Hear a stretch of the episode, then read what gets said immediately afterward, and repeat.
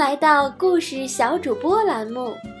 不论你是男孩还是女孩，不论你几岁了，只要你热爱读书，就可以加入我们。把你喜欢的故事用你动听的声音分享给更多的人。不要害羞，不要害怕，不要担心讲不好。只要你勇敢地发出声音，你就是最棒的。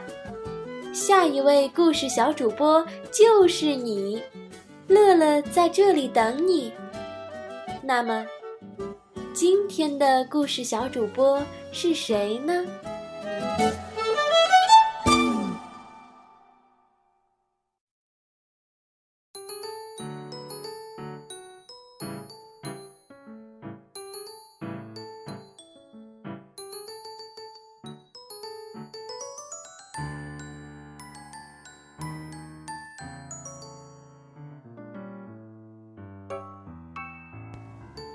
大家好，我是新会六小一年五班的陈方硕，给大家讲的故事名字叫做《犀牛照镜子》。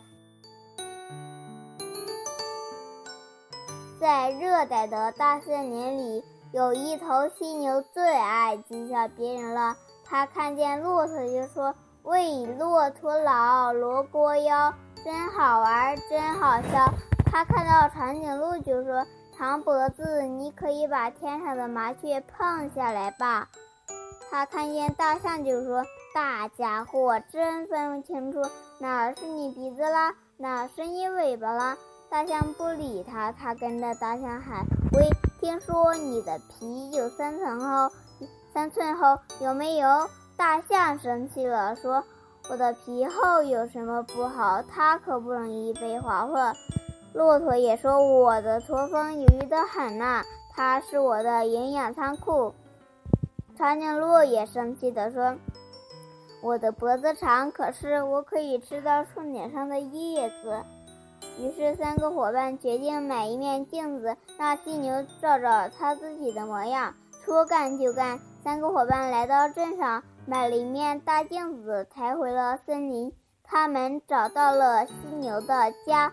犀牛不在，见到了犀牛的邻居梅花鹿。梅花鹿正不高兴呢，问他为什么。他说：“犀牛说我的脚像枯树枝。”骆驼走上前去说：“别跟他一般见识，我们来做游戏吧。”四个伙伴正玩的高兴，犀牛回来了，老远就喊了起来：“嘿呦，丑八怪碰到一起了！”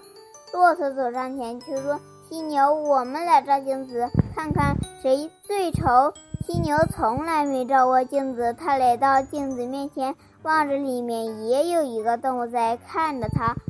犀牛说：“这是哪来的丑八怪呀？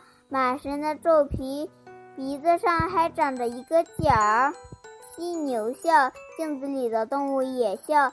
犀牛扮鬼脸，镜子里的动物也扮鬼脸。这时，猫头鹰在树上说：“犀牛，镜子里的动物就是你自己呀！”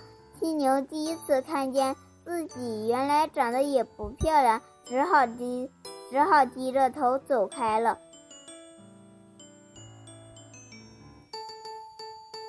我给大家背一首诗，名字叫做《小池两万里，泉眼无声惜细流。树阴照水爱晴柔。小荷才露尖尖角，早有蜻蜓立上头。